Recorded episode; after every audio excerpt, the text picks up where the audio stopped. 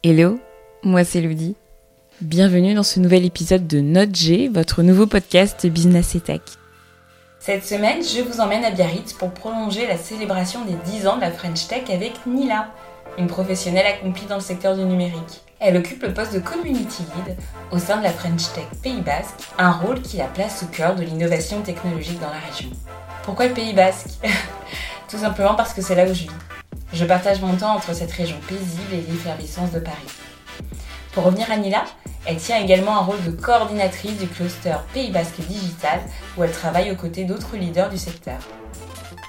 Dans cet épisode, nous reviendrons sur les dix dernières années de la French Tech, nous anticiperons ses plans pour les dix prochaines années et nous mettrons en lumière ce qui rend la French Tech du Pays Basque unique par rapport aux autres régions.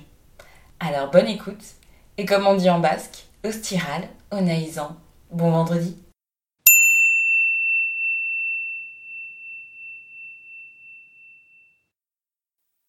Bonjour Lodi.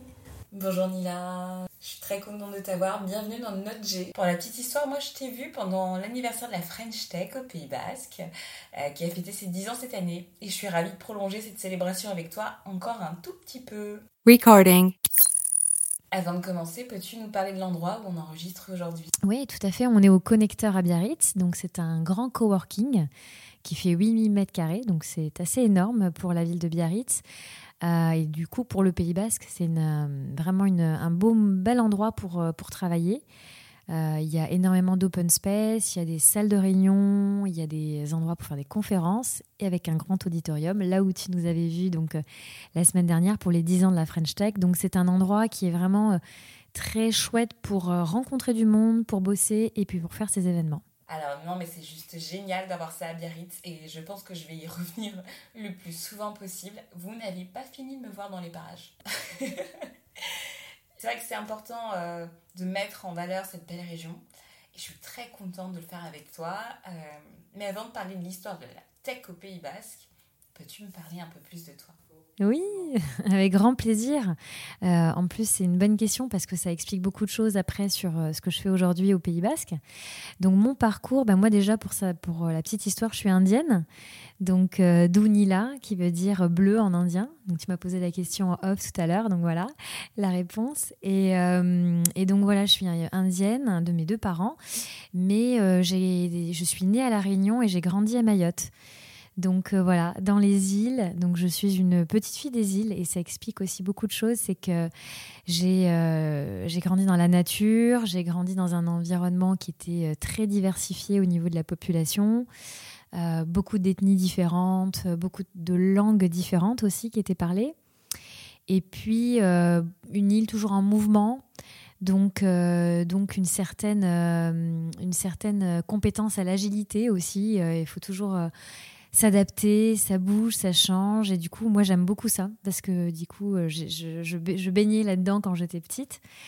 Donc euh, voilà, et puis attaché à la nature, à l'environnement, euh, voilà, ce sont des sujets qui sont importants pour moi.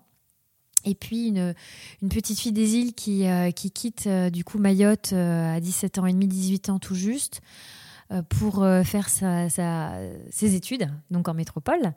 Et j'ai commencé par une prépa. Et là, euh, grosse claque, parce que vraiment le niveau très très haut et puis euh, une, euh, ouais, un rythme hyper soutenu, pas beaucoup de souffle, pas beaucoup de respiration entre, entre les cours, entre les, les examens. donc ça a été vraiment un choc pour moi de quitter mon île et puis de me retrouver quand même heureusement dans le sud de la France. J'étais à Montpellier, donc ça c'était quand même très cool. Et voilà, toute seule dans mon appart avec, euh, avec cette prépa incroyable, euh, Matsubio, que j'ai adorée, dans laquelle j'ai bien évolué. Mais en fait, je me suis pas retrouvée dans ce, dans ce système éducatif où tu fais deux ans de vie de folie, euh, certains font même trois ans, pour ensuite postuler et participer à des concours et puis obtenir des écoles que finalement tu n'auras pas choisi. Et donc le fait de ne pas pouvoir me projeter comme ça, ça me faisait vraiment très peur.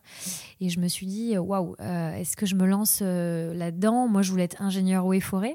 Mais au final, voilà, ce, manque de, visibilité sur l'école, parce que du coup, ça pouvait être tout à fait différent. J'aurais pu être agronome, euh, voilà. Et donc, ce, manque de choix dans, la vie, là, m'a fait un peu peur. Et du coup, je me suis dirigée vers d'autres études qui n'étaient pas forcément un choix très très opportun non plus, mais bon, je l'ai fait et du coup, j'ai fait pharma suite à cette prépa. Et du coup, je suis docteur en pharmacie. Et quand même, à la fin de la pharma, euh, je me suis, enfin, avant même la fin, je me suis dit que la pharmacie, euh, c'était un monde intéressant, mais, euh, mais pas en officine. Du coup, j'ai voulu pousser le côté com et marketing.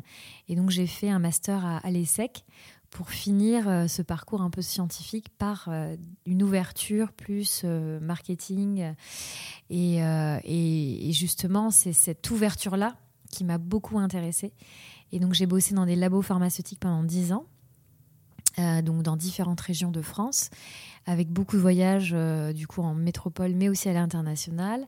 Et ensuite, euh, ben, je me suis posée et j'ai eu une petite, une petite fille d'amour et ça m'a, ça m'a poussé à, revoir un peu l'évolution de ma carrière. Et donc du coup, j'ai arrêté l'industrie pharma et je me suis cherchée comme beaucoup, réorientation professionnelle, beaucoup de questions et surtout, voilà, en tant que femme, euh, dans, dans ce monde qui va hyper vite euh, qui évolue hyper vite, euh, retrouver une place, ça a été vraiment un moment pas facile, un petit blackout d'une année dans lequel j'ai pu faire un bilan de compétences avec une personne qui était très très bien quand on arrivait au Pays Basque. Euh, on arrive au Pays Basque de Normandie. Ouais, j'ai fait Montpellier, Paris, là où j'ai fait les secs, et ensuite je suis descendue euh, à Nice. Euh, pour un de mes jobs. Et ensuite on est monté en Normandie et donc de Normandie au Pays Basque. Et du coup j'ai fait ce bilan de compétences avec une nana top. Et ça s'appelait Elle Conseil elle était vraiment elle faisait des bilans de compétences que pour les femmes.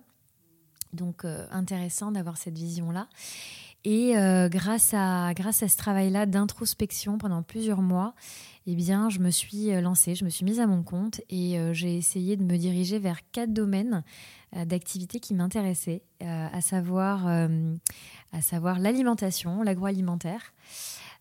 donc ça, c'était pour le lien peut-être avec la vie précédente. Tout ce qui était bien-être, et tout ce qui était euh, autour de l'art, avec un trait d'union, euh, le digital. Donc je me suis formée au numérique, au digital, et j'allais euh, donc dans des salons, voilà, art de vivre, yoga, bien-être, voilà. aussi agriculture du Pays Basque, j'en ai fait pas mal, des, petits salons avec les, les, fermiers du Pays Basque que j'adorais. Et j'avais envie de les aider à monter leur site, leur stratégie de com, etc. Et en fait, en me formant au digital et au numérique ici, j'ai rencontré une personne à l'Estia, donc l'école d'ingénieurs qui est à Bidar, ici au Pays Basque. Et euh, cette personne-là m'a, m'a recontacté en me disant qu'il y avait une, offre qui, pouvait être euh, intéressante pour moi pour euh, bosser sur l'association Pays Basque Digital, qui est basée justement à Iserbel, sur la technopole Iserbel à Bidar. Et donc j'ai postulé en effet parce que c'était euh, exactement ce qui me, ce bottait, c'est-à-dire euh, être baigné dans l'écosystème et faire en sorte que l'écosystème bouge euh, ici au Pays Basque pour pour mettre en lien du monde, euh, faire des mises en relation qui ont du sens et qui créent de la valeur. Et du coup, euh, quand euh, j'ai compris que c'était c'était l'émission qui, qui, me serait attribuée, j'ai adoré. Donc donc donc voilà, et j'ai été prise. Donc trop contente. Donc j'ai été prise pour un mi-temps sur l'association Pays Basque Digital, donc pour animer l'association. Donc j'ai rencontré très vite les, les 50 adhérents de cet assaut à l'époque. Donc maintenant on est presque 70. Et euh, ce sont euh, des, des, adhérents plutôt éditeurs de logiciels, intégrateurs, entreprises de services numériques, entreprises spécialisées en IA ou en IoT. Donc des profils très, euh, très IT quand même, mais passionnants. Donc du coup, j'organisais des réunions entre midi et deux sur le volet RH, sur le volet numérique et environnement, sur le volet dev. et j'organise également des réunions ou des conférences donc euh, sur la data, sur la cybersécurité. Là, on est en train de monter justement le centre de ressources cybersécurité au Pays Basque avec, avec cet assaut. Donc des projets, mais passionnants. Et, euh, et donc, euh, j'étais dans cet assaut. Et, et, et, voilà que j'entends parler de la French Tech. Donc du coup, je, je digue un peu, je fouille, j'essaie de, de, chercher des, des, infos, de comprendre ce que c'est. Et on a eu l'opportunité, du coup, lors d'un de, mes déplacements sur Bordeaux, on m'a dit qu'il y avait une fenêtre de tir pour, euh, pour euh, postuler, candidater au label French Tech, donc pour avoir le label euh, Communauté French Tech, Pays Basque. Et là, c'était en quelle année? Ça, c'était en 2020. Donc voilà, j'ai commencé l'assaut au Pays Basque en 2018 et deux ans après est arrivée cette opportunité en 2020. Donc euh, du coup, j'étais la, petite main pour faire ce, dossier de candidature. Euh, et on avait cinq jours pour euh, candidater. Donc autant vous dire que Bordeaux nous a dit bon, ça risque d'être un peu chaud, voire impossible. Et on s'est dit ben allez, why not, test and learn. On, le fait. Et puis si on l'a pas parce qu'on est un peu chaud, ben un peu trop juste, on saura un peu comment faire l'année d'après puisque c'est tous les ans qu'il y a une fenêtre de tir. Donc c'était vraiment dommage de pas prendre de pas prendre le pari de le faire là. Et on l'a fait. Du coup, on a fait en cinq jours un, dossier. On devait avoir 50 signatures de soutien. On en a eu 135 en cinq jours, plus un dossier, plus un comité, d'administration, un board French Tech.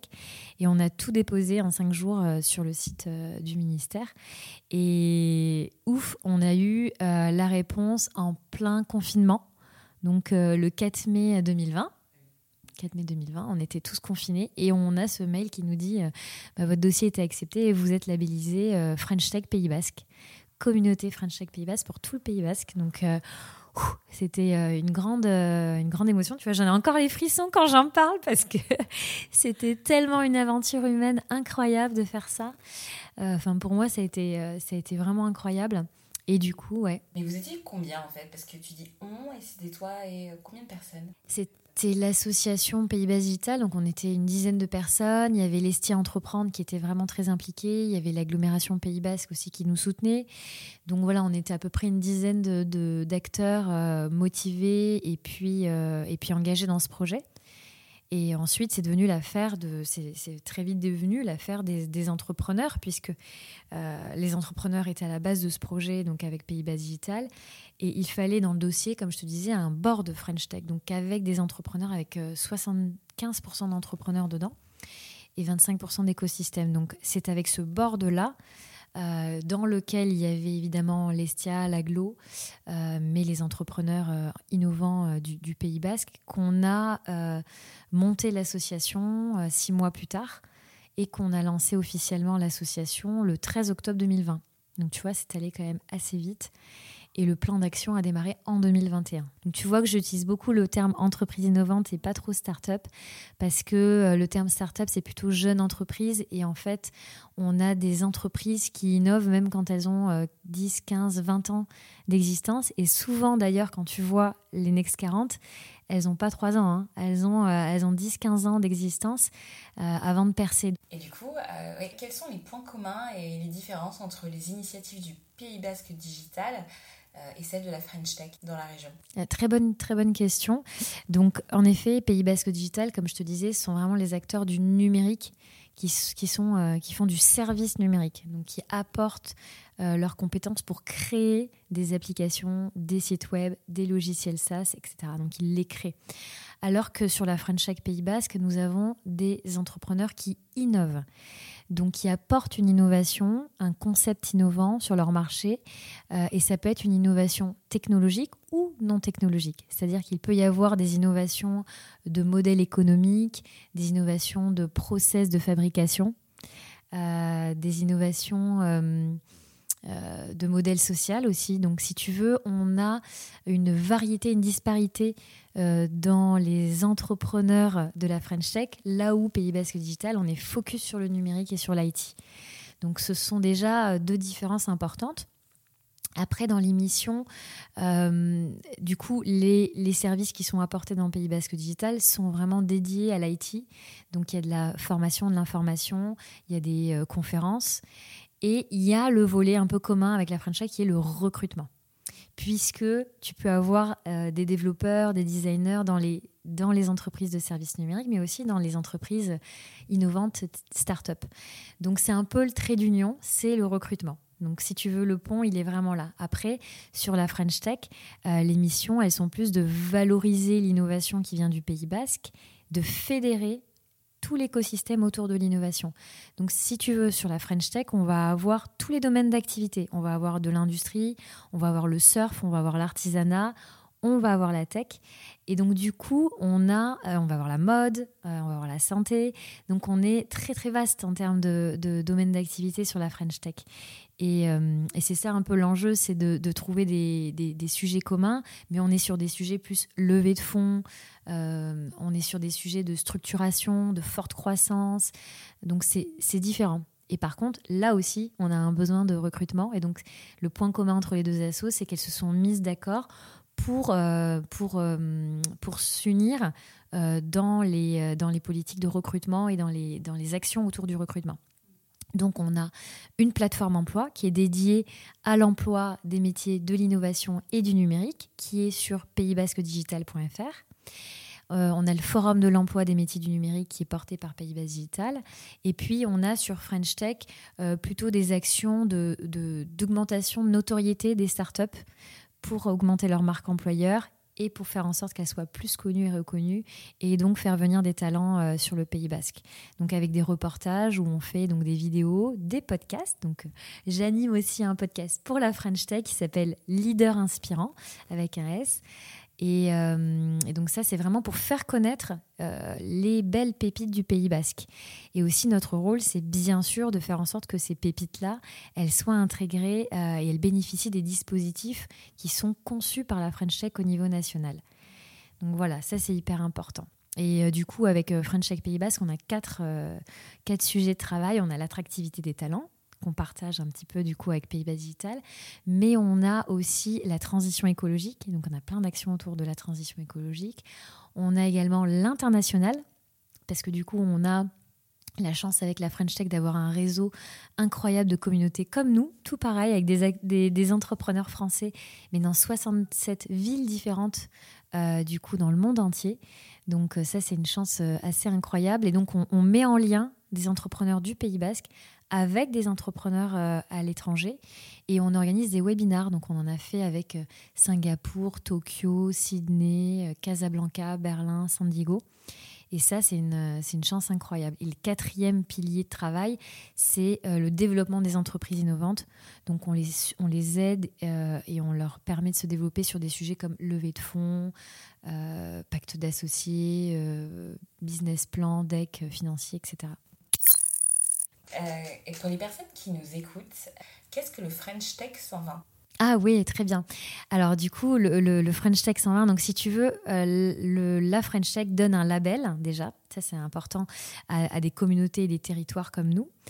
Euh, et elle donne aussi un, un, label à des entreprises qui sont en forte croissance. Et donc, elle donne ce type de label qui s'appelle le French Tech 120 ou le Next 40 à des boîtes qui sont en hyper croissance.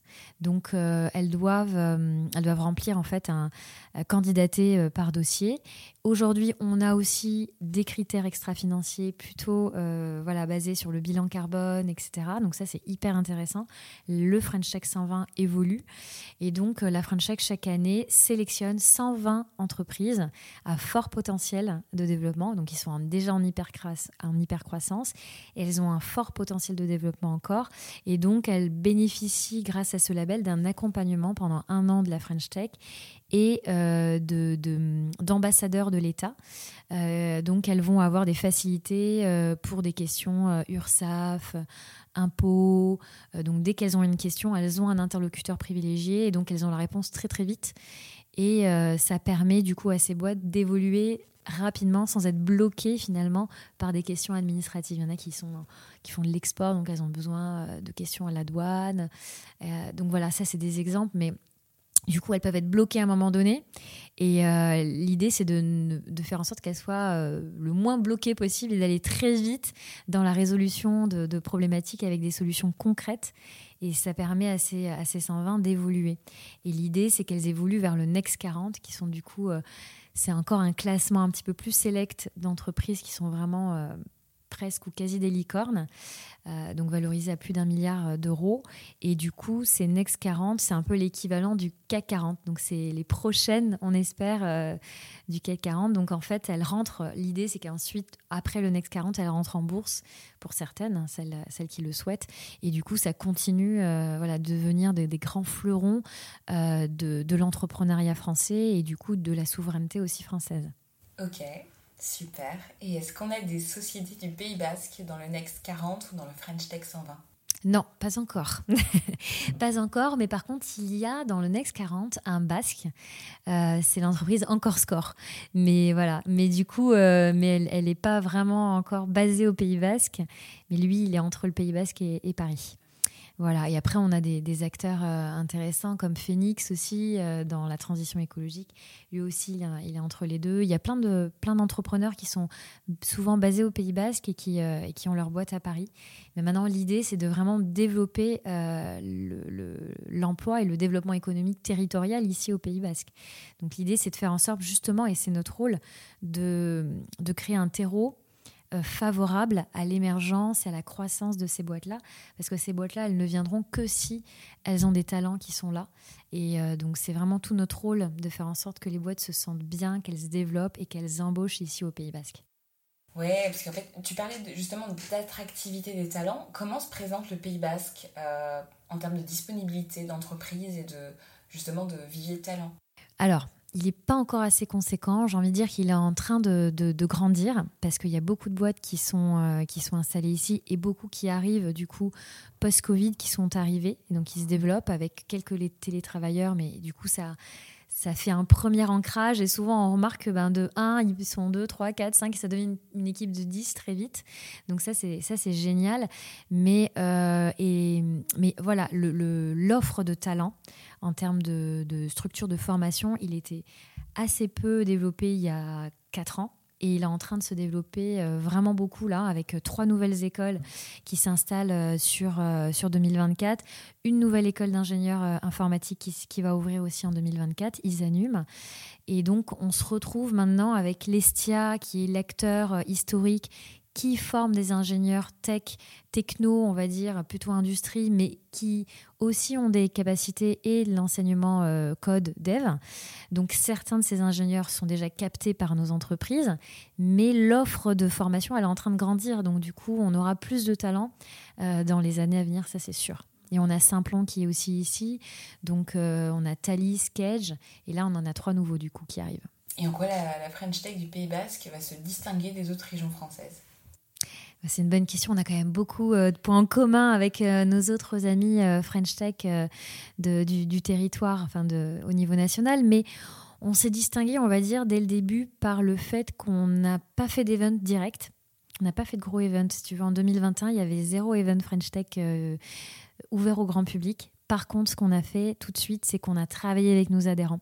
Donc, on a fait des ateliers d'intelligence collective pour comprendre leurs problématiques, comprendre les enjeux, définir des priorités et définir des actions clés derrière ces priorités.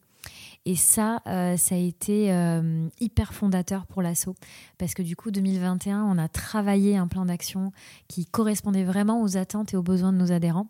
Et en 2022, bam, on a, on a déclenché beaucoup d'actions visibles.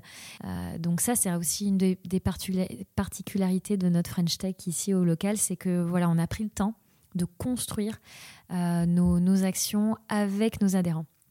Et donc, euh, du coup, c'est ce qui fait qu'aujourd'hui, on est à 150 adhérents, qu'on a plus de 8000 euh, followers sur LinkedIn. Donc, si tu veux, c'est que c'est dingue, quoi, pour, pour une, une asso basque. en sachant que, par exemple, le connecteur, qui, qui est une belle institution, a déjà 8000, mais avec une équipe de com qui est beaucoup plus fournie, si tu veux. Donc, on est, on est hyper fiers de notre boulot et de voir que notre communauté, elle est réactive, elle est elle, euh, elle aime ce qu'on fait aussi. Donc, c'est vraiment hyper gratifiant pour, euh, pour l'assaut que de voir que voilà, on évolue bien, on a réussi à réunir au total, donc depuis ces trois ans, plus de 8000, plus plus de 3000 personnes sur nos événements, nos ateliers. Et donc ça c'est ça c'est top quoi. Et alors j'ai envie de dire une autre des différences, c'est qu'on a beaucoup bossé sur l'international avec les webinaires dont je te parlais, ce qui n'est pas le cas de beaucoup de, de, communautés French Tech nationales parce qu'il y a énormément de sujets à traiter, c'est sûr, en local. Mais nous, au Pays Basque, on a pris ce pari parce que on a aussi cet ADN. Euh, il y a beaucoup de, il y a une diaspora basque qui est euh, qui est partout dans le monde. Et on avait envie de connecter un petit peu la diaspora avec le, Pays basque, avec les terres d'origine. Donc on s'est dit que c'était un pari euh, que de bosser sur l'international. Euh, et, écoute, ça fonctionne bien, quoi, parce qu'on a des demandes de mise en relation, on a des choses qui se font. Là, on a, euh, on a des boîtes qui sont en, en, lien avec la French Tech Sandigo suite à notre webinaire. C'est juste magique, quoi. En fait, les 67 communautés French Tech, ce sont des 67 amis, quoi, euh, et potentiels contacts. Donc, en fait, moi, j'ai les contacts des 67. Et s'il y, y, a demain un entrepreneur qui me dit, mais moi, je voudrais aller, euh, je voudrais aller en Indonésie, ben, j'ai le contact de la French Tech Indonésia. Euh, s'il veut aller demain à, Berlin ou à Düsseldorf, ou voilà, on a des contacts aussi là-bas. Donc en fait, c'est, c'est, on remplace pas Business France ou la team France Export parce que eux, ils sont vraiment là pour aller accompagner l'entrepreneur dans son implantation ou dans son exportation. Nous, on est juste là avant pour faire la mise en relation entrepreneur-entrepreneur. Et du coup, la dernière particularité de notre asso, c'est qu'on veut euh, du coup impacter les jeunes, les jeunes basques. Et ça, c'est aussi un pari parce que, euh, que d'abord, notre mission, elle est dédiée aux entrepreneurs. Mais en fait, les entrepreneurs, ils ont besoin de recruter, comme tu disais tout à l'heure, les talents, et tu sais de quoi on parle. tu as une bonne expérience sur le sujet. Et donc, on s'est dit, OK, euh, les talents, c'est compliqué, c'est compliqué de les faire venir pas parce qu'on n'est pas attractif, au contraire, tout le monde a envie de. Enfin, beaucoup de gens sont attirés par le Pays Basque, par Biarritz, Bayonne, euh, Anglette, mais en fait, euh, il faut venir, il faut trouver à se loger. Et il faut trouver du job pour son, compagne, euh, son compagnon ou sa compagne. Et donc, du coup, là, il y a des choses qui se font actuellement par rapport au contexte économique local et l'attention sur le logement, mais que c'est encore plus compliqué.